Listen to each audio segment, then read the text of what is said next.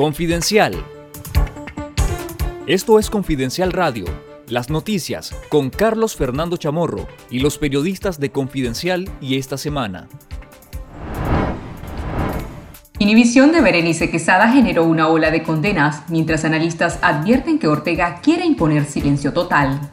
La acusación e inhibición en contra de la candidata vicepresidenta de la Alianza Ciudadanos por la Libertad, Berenice Quesada, generó una ola de condenas a nivel nacional e internacional, el Ministerio Público, controlado por el orteguismo, la acusa de realizar presuntos actos que fomentan e incitan al odio y la violencia, después que Quesada abogó por la liberación de los presos políticos y llamó a la ciudadanía a votar masivamente, tal como salió a las calles en abril de 2018.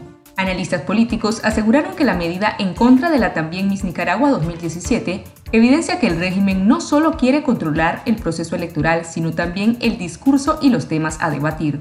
El analista para Centroamérica de Crisis Group, Tiziano Brenda, comentó que el gobierno quiere imponer una especie de silencio total, un veto a cualquier referencia a los acontecimientos de 2018 y cualquier narrativa que pueda contradecir a la retórica oficialista. El analista nicaragüense Eliseo Núñez aseguró que el mensaje de Ortega es que no solo quiere escoger sus contrincantes, sino también lo que ellos dicen. La Oficina de Asuntos del Hemisferio Occidental del Departamento de Estado de los Estados Unidos señaló que la acusación contra Quesada es una muestra de desesperación del régimen. El Centro Nicaragüense de Derechos Humanos, la Alianza Cívica, la Unidad Nacional Azul y Blanco, el Partido Conservador y la Unión Democrática Renovadora expresaron su repudio a la represalia contra la candidata. El Parlamento Europeo y la Unión Europea no reconocerán los resultados de las elecciones fraudulentas del régimen de Daniel Ortega, aseguró el eurodiputado español Javier Nar. En entrevista en esta noche, NAR señaló que aunque un sector de la oposición participe en las elecciones, no significa que las condiciones sean admisibles. NAR citó entre las condiciones básicas una prensa libre, que los candidatos puedan actuar en libertad, financiación controlada, acceso a los medios públicos de información por parte de los candidatos y una comisión electoral verdaderamente independiente. La suspensión de Nicaragua del acuerdo de asociación entre Europa y Centroamérica es una medida de presión que puede darse en cualquier momento, afirmó el eurodiputado. Escuchemos un fragmento de la entrevista con el eurodiputado español Javier Nar. El hecho de que exista un candidato de la oposición no significa que las condiciones sean las eh, admisibles. No hace falta simplemente un candidato.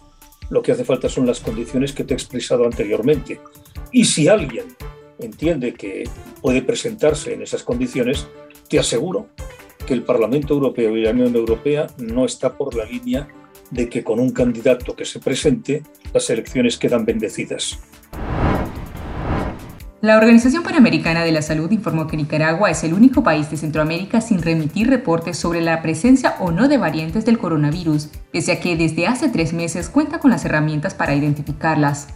Gracias a las muestras compartidas por Guatemala, Honduras, El Salvador, Costa Rica y Panamá, ha sido posible demostrar que en la región circulan las variantes de preocupación alfa y gamma y en menor proporción la variante beta.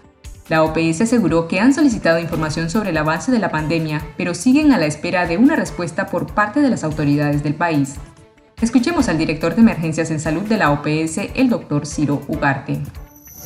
Quisiera reportar una vez más que lamentablemente la OPS no tiene elementos suficientes para valorar cuál es el estado de la pandemia en Nicaragua. Es por ello que en eh, nuestro sitio en el cual se reporta cuál es eh, la situación eh, en todos los países por división administrativa y con tendencias, hay reporte de todos los países y Nicaragua está, está en blanco. En nuestro sitio web confidencial.com.ni le invitamos a leer el reportaje Jóvenes emprendedores NICA se rehacen en las dos crisis, en la que te contamos la historia de tres emprendedores ejemplares. Esto fue Confidencial Radio, de lunes a viernes a las 12.30 del mediodía y los jueves una edición especial a las 11 de la mañana. Escuche nuestros podcasts en Spotify y visítenos en confidencial.com.ni con el mejor periodismo investigativo.